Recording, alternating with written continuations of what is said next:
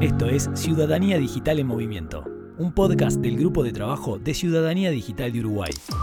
Esta temporada es producida por el Departamento de Ciudadanía y Bienestar Digital de Ceibal. Episodio 3.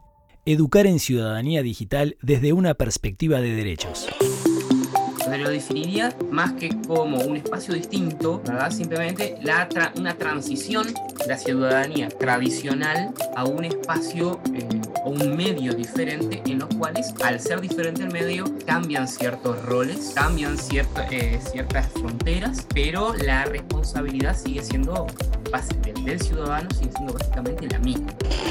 Bueno, para mí, ciudadanía digital tiene varias dimensiones. Tiene una dimensión clara de, de participación, una segunda dimensión que tiene que ver con el acceso al bienestar y esa tercera dimensión que tiene que ver también con, con la, pendiente de aprendizaje de, de, lo que es este nuevo mundo, ¿no? Hay mucha más apertura desde eh, los sectores privados empresariales a colaborar con la educación sin que medie un beneficio inmediato, simplemente como una forma de eh, ver cómo devolver a la sociedad o de participar en la sociedad. ¿Por qué no? Es una forma también de buscar eh, publicidad positiva eh, atención positiva hacia sus propias actividades, pero es una un intento también de ser socialmente responsables y de devolver un poquito a la sociedad esta forma diferente de ver a la educación como un agente que debe ser, un agente de bienestar que debe ser universal, creo que debe tener esta visión, no la educación para el mercado del trabajo, sino una, una educación más holística pensando en una ciudadanía. También eh, en los centros educativos se está buscando desde las administraciones, por lo menos en las que, con las que yo he trabajado, buscar darle más participación al estudiante buscar darle un lugar desde donde el estudiante haga sentir sus inquietudes, ¿verdad? Y ponerle a disposición del estudiante eh, los, eh, los medios o al menos los caminos para lograr que sus inquietudes eh, sean escuchadas y se pueda hacer algo al respecto. Yo creo que todos tenemos la obligación, como docentes, como padres también, tenemos ese privilegio y esa responsabilidad de formar ciudadanía. Derechos, habilidades digitales, participación, responsabilidad, cultura, redes sociales, inclusión, pensamiento crítico, conocimiento, accesibilidad, apropiación tecnológica, seguridad, activismo, gobierno electrónico, ciberbullying, oportunidades. Les damos la bienvenida al tercer episodio de la temporada 2 de Ciudadanía Digital en Movimiento, denominada Educación y Construcción de Ciudadanía. Mi nombre es Felipe Montes y junto a Laura Pedrosa acompañaremos el desarrollo de estos cinco episodios. Hola Laura. Hola Felipe. En esta temporada buscamos aportar a la formación de docentes y otros actores del ámbito educativo, poniendo el foco en la relación entre educación y ciudadanía digital. Para ello, invitamos a docentes, referentes de la sociedad civil y académicos a que nos aporten su visión sobre la temática, reflexionando en torno a las siguientes preguntas. ¿Cuál es el rol de la educación en la construcción de ciudadanía digital? ¿Qué acciones podemos implementar para promover la ciudadanía digital desde la educación? Nuestro primer invitado es Pablo Menese. Pablo es licenciado y magíster en Sociología por la Universidad de la República y docente en el Centro de Estudios de Políticas Educativas en la sede de Tacuarembó de dicha institución. Su principal línea de investigación es la desigualdad en la educación, con énfasis en trayectorias de vida y el pasaje entre ciclos educativos. Escuchemos qué tiene para decirnos Pablo en relación al rol de la educación en la construcción de la ciudadanía digital y es fundamental porque creo que, a ver, en una medida que, entiendo la ciudadanía digital como una extensión, universalización o, nuevo espacio de ejercicio de ciudadanía, eh, el ejercicio de la ciudadanía casi por definición requiere un conjunto de habilidades que, para, el ejercicio, tanto como para el entendimiento de las obligaciones, como para la comprensión y conocimiento de los derechos, y eventualmente reclamos estos derechos. Entonces, la, dimensión cognitiva en relación a la comprensión, al diálogo o, incluso la aprendiente de aprendizaje como para utilizar eh, eh, bien el, derecho, requiere justamente de, un conjunto de elementos o, habilidades cognitivas y no cognitivas, donde el sistema educativo es, es como un motor de tracción en la universalización porque muchas de las brechas iniciales tienen que ver con lugar de origen, distribución geográfica o ese tipo de cosas. Entonces, un sistema educativo formal que tiene una currícula nacional, tiene el potencial justamente de, desarrollar ciertas competencias para universalizar ciertos accesos a ciertas cosas. El sistema educativo lo hace, por ejemplo, no, no solamente en la alfabetización, sino también lo hace con el tema de vacunación y con muchas otras cosas donde es un buen agente de bienestar proveyendo esto.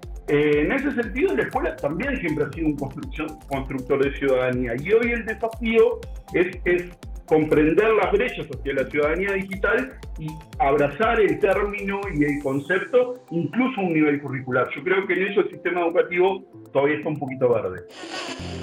Pablo entiende la ciudadanía digital como un espacio nuevo donde ejercer ciudadanía. Plantea que para comprender y ejercer derechos y obligaciones en ese espacio es necesario el desarrollo de habilidades cognitivas y no cognitivas. En ese marco, menciona que la educación cumple un rol fundamental, dado que funciona como un motor que universaliza el desarrollo de esas habilidades, ayudando a mitigar las brechas de origen. Nuestro segundo invitado es Sebastián de Los Ángeles Hernández. Sebastián es profesor egresado de informática, analista programador y técnico reparador de PCs. Es docente de bachillerato de informática de la Escuela Técnica Superior de Melo y docente del Instituto de Formación Docente Emilio Oribe, también de Melo, Cerro Largo. Ante la pregunta sobre el rol de la educación en la construcción de ciudadanía digital, Sebastián menciona que el Estado tiene la necesidad de formar ciudadanos, y esa función recae principalmente sobre la educación. Plantea además que una de las tareas como docentes es visibilizar los derechos y obligaciones que tienen los estudiantes como ciudadanos, incluyendo el medio digital, promoviendo su aprovechamiento en favor de las personas y la comunidad. Escuchemos sus palabras.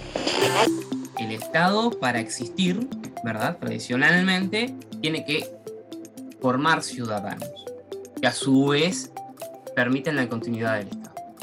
Ese rol de formar ciudadanos recae sobre la educación y en la ciudadanía digital también recae sobre la educación. Como educadores yo creo que nuestro rol es justamente el estar no solamente alertando, sino llamando la atención a esa responsabilidad, a ese cúmulo de derechos y obligaciones que tenemos como ciudadanos en este nuevo medio también.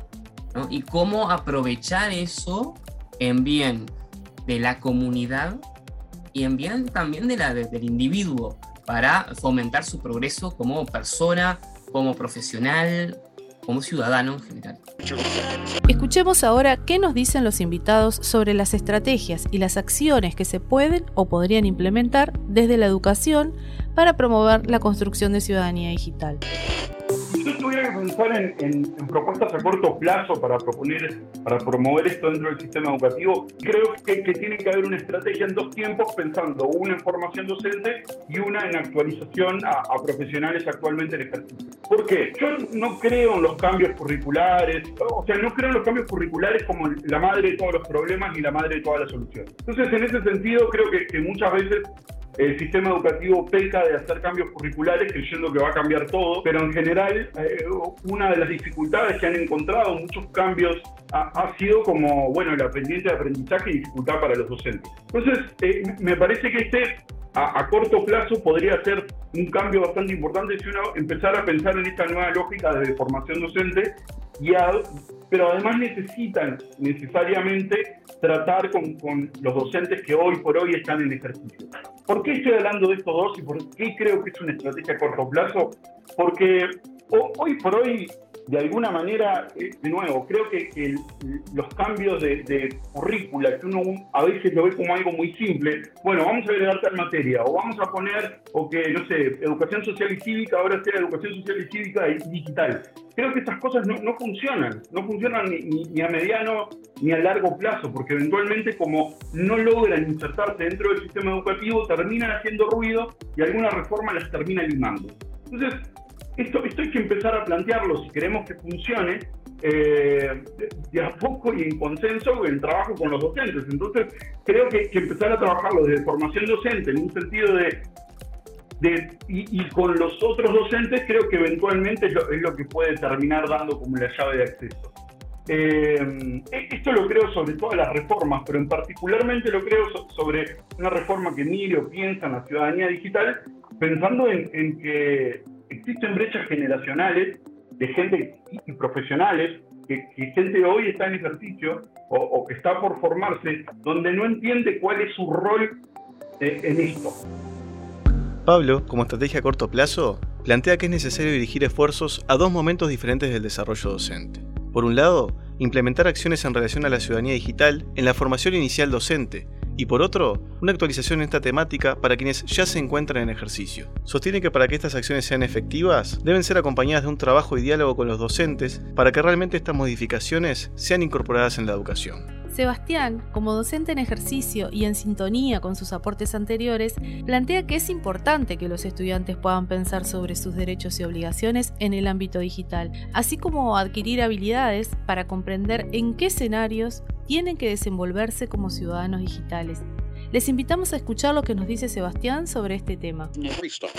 Entonces, lo primero es evidenciarla y decirle a eh, declararle a los estudiantes que uno como docente le intenta transmitir ciertos valores, en este caso, de ciudadanía o de, y o de ciudadanía digital. Y en el caso específico de la ciudadanía digital, eh, implica hacerles ver el peso que el individuo, ellos como individuos tienen eh, en la esfera de la ciudadanía digital, las responsabilidades que tienen ellos también como ciudadanos, tanto como ciudadanos como ciudadanos digitales, los derechos a los que tienen acceso, ¿verdad? Y también las obligaciones que en contrapartida ellos tienen que tener en cuenta en la identificación y el manejo de las herramientas que permiten acceder a en qué escenarios, en qué contextos uno es reconocido como ciudadano digital. Yo creo que eso es, y en qué eh, contextos uno se eh, tiene que desenvolverse como ciudadano digital. De forma de que ellos, el estudiante mismo ya empieza a sacar la conclusión de cuál es la naturaleza de esa ciudadanía y qué aspectos de esa ciudadanía eh, le interesa profundizar. En relación a pensar acciones a mediano y largo plazo, Sebastián plantea la importancia de generar propuestas que inviten a los estudiantes a ser parte, a tener un rol activo donde utilicen las tecnologías digitales y sus conocimientos en función de sus intereses. Esta centralidad de los estudiantes en el proceso educativo es un camino progresivo a mediano y largo plazo. Escuchemos a Sebastián. Eh, lo principal es eh, animar al estudiante a, formar parte de los aspectos, o sea, ser ciudadano activo. No voy a hablar necesariamente de militancia, no en el sentido político partidario, sino más bien tomar parte, interesarse e intentar influir desde su posición como ciudadano en los temas que le parecen importantes. La, ciudadanía digital le, da a uno herramientas para influir de diferentes maneras, para hacer sentir su voz de diferentes maneras, para llamar la atención a temas que acaso de otra manera no, no sería tan fácil, digamos. Particularmente a los jóvenes que están, eh, que sienten una afinidad más grande a veces por esos, ese tipo de expresiones que las más tradicionales a las que estábamos acostumbrados nosotros, otras formas de expresión. Entonces, ese lugar en la, esfera digital les da a los jóvenes herramientas para expresarse y para llamar la atención a temas puntuales que ellos detectan de una forma muy propia de ellos. Y yo creo que potenciarlos a ellos en el uso de esas herramientas para lograr llamar la atención hacia eso, hacia los temas que ellos consideran que necesitan eh, ser puestos en relieve es eh, un objetivo a mediano y largo plazo. Algo que yo espero para mis estudiantes, ¿verdad? Que ellos no se desconecten de la sociedad en la que viven, de la comunidad en la que viven, sino que muy por el contrario, eh, vean cómo beneficiar, participar y mejorar la comunidad en la que viven desde el lugar donde están. Pablo, por su parte, plantea la necesidad de generar consensos para proyectar acciones a mediano y largo plazo. Escuchemos qué nos dice al respecto. Cuando uno piensa cómo, cómo generar o cómo contribuir a, a la formación en ciudadanía digital a largo plazo, se me, ocurre una sola palabra que tiene que ver con consensos. Es importante construir consensos sobre hacia dónde queremos mirar y qué tenemos que formar. Esa es la única forma de que a largo plazo algo perdure en el sistema educativo. Y es lo único que nos asegura que cuando venga el próximo presidente de Codicen o el próximo lo que sea, no termine como, como volando todo un plumazo. Porque de nuevo, incluso las mejores cosas que ocurren dentro del sistema educativo, si no son por consenso, eh, la, permanencia prácticamente es tirar una moneda al aire. Entonces creo que lo que mejor podemos hacer son, por ejemplo, estas instancias de divulgación, donde hay, un trabajo y hay, como un, o sea, hay como un conjunto de acumulación en una dirección que nos permite reflexionar sobre un tema, divulgar el tema, discutir del tema y eventualmente llegar a, a consenso sobre ese tema. Para finalizar, escucharemos qué tienen para decir los invitados sobre los facilitadores para el desarrollo de las estrategias planteadas en torno a la construcción de ciudadanía digital en educación. Si me preguntás, si me decís, bueno, ¿cuáles son como los facilitadores en este proceso? Yo tengo una idea loca hace tiempo sobre cómo pienso el sistema educativo y cómo pienso los liceos. Para mí, los liceos tienen que ser como agentes de bienestar. Tenemos que dejar de pensar en el liceo como un centro educativo de puertas cerradas o, abiertas en términos de, exposición y apertura. A mí me gusta pensarlos como un agente de bienestar donde, por ejemplo, estén co-dirigidos por una trabajadora social o, alguien en desarrollo que tenga proyectos de promoción e intervención barrial. En ese sentido, e, eso es como un sueño, ¿no? Sobre cómo debería ser un liceo, pero en el camino el sistema educativo podría abrirse mucho más a la participación con otros agentes de bienestar. Creo que ahí hay actores fundamentales, incluso dentro de la órbita estatal, que podrían contribuir muchísimo con la promoción de todo esto. Y estoy hablando al margen de Ceibal.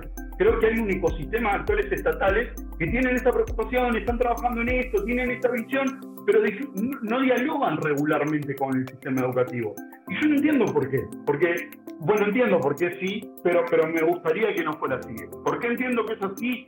Porque siempre pensamos en los liceos o, en la educación o en los centros educativos como centros educativos y donde, bueno, en otros lados pasan otras cosas y eventualmente participan. Esta visión de los liceos como, como estos agentes de bienestar, que, es, como mi, mi, wishful thinking, en el medio es un sistema educativo que dialoga con muchos más agentes eh, eh, actualmente, sin, necesariamente perder la identidad y tener una trabajadora social o un trabajador social co-dirigiendo el liceo. Entonces me, parece que ahí hay un conjunto de potenciales actores que, no se están explotando. Y creo que eso tiene que ver con la falta de la participación muchas veces de los centros o del sistema educativo en, espacios de coordinación, eh, en espacios de coordinación importantes en la sociedad civil hay un montón de, actores y creo que también hay, hay, como varias estrategias. Pero eso, me parece que lo más importante en, este cambio de pensar en una educación propedéutica y preuniversitaria a un sistema educativo universal, integrador, eh, eh, necesariamente en ese pasaje en algún momento hay que pensar en, en cómo los otros agentes contribuyen con el sistema educativo.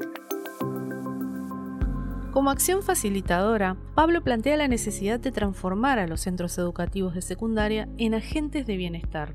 Esto sería lo ideal. En el camino hacia ese ideal, menciona la importancia de generar mayor interacción y diálogo desde el sistema educativo con otros agentes de bienestar del Estado y de la sociedad civil. Sebastián plantea que hay muchas oportunidades, debido a que se está produciendo un cambio de mentalidad, al que asocia a un recambio generacional. Escuchemos qué nos dice. Oportunidades hay un montón porque en diferentes, diferentes ámbitos se está dando un recambio de mentalidades que tiene que ver un poco con un recambio generacional que se está dando en varios ambientes, varios entornos, tanto gubernamentales como institucionales. Y, y ese cambio de generacional está acompañado también por un cambio de mentalidades, ¿verdad? Y, y al cambiar la mentalidad se permiten, es decir, se, ve la posibilidad de realizar ciertos cambios. En esta oportunidad nos acompañaron Pablo Menese y Sebastián de Los Ángeles. Al igual que en episodios anteriores, estamos ante perfiles que se diferencian y complementan. Pablo, desde una perspectiva académica, desarrolla su línea de investigación en relación a la educación en general, haciendo foco sobre todo en educación media, y Sebastián es docente de educación media. Sus perspectivas nos permiten ampliar el abanico de miradas sobre una trama llena de matices y complejidades, donde existen múltiples puntos de vista como venimos escuchando desde el primer episodio. Si pensamos en un punto de encuentro entre lo que plantean los invitados, podemos mencionar que ambos se posicionan desde una perspectiva de derechos para abordar la relación entre educación y ciudadanía digital. Pablo propone que es fundamental la formación de los docentes en ciudadanía digital para abordar la temática en educación, mientras que Sebastián plantea la importancia de que los docentes, desde su rol, contribuyan a visibilizar y promover derechos y obligaciones para construir ciudadanía, tomando como eje los intereses y necesidades de los estudiantes. Esperamos que hayan disfrutado de este episodio. Si les ha gustado, pueden compartirlo en sus redes sociales y por supuesto seguir escuchando el podcast. Agradecemos a Pablo Menese y Sebastián de Los Ángeles por su participación.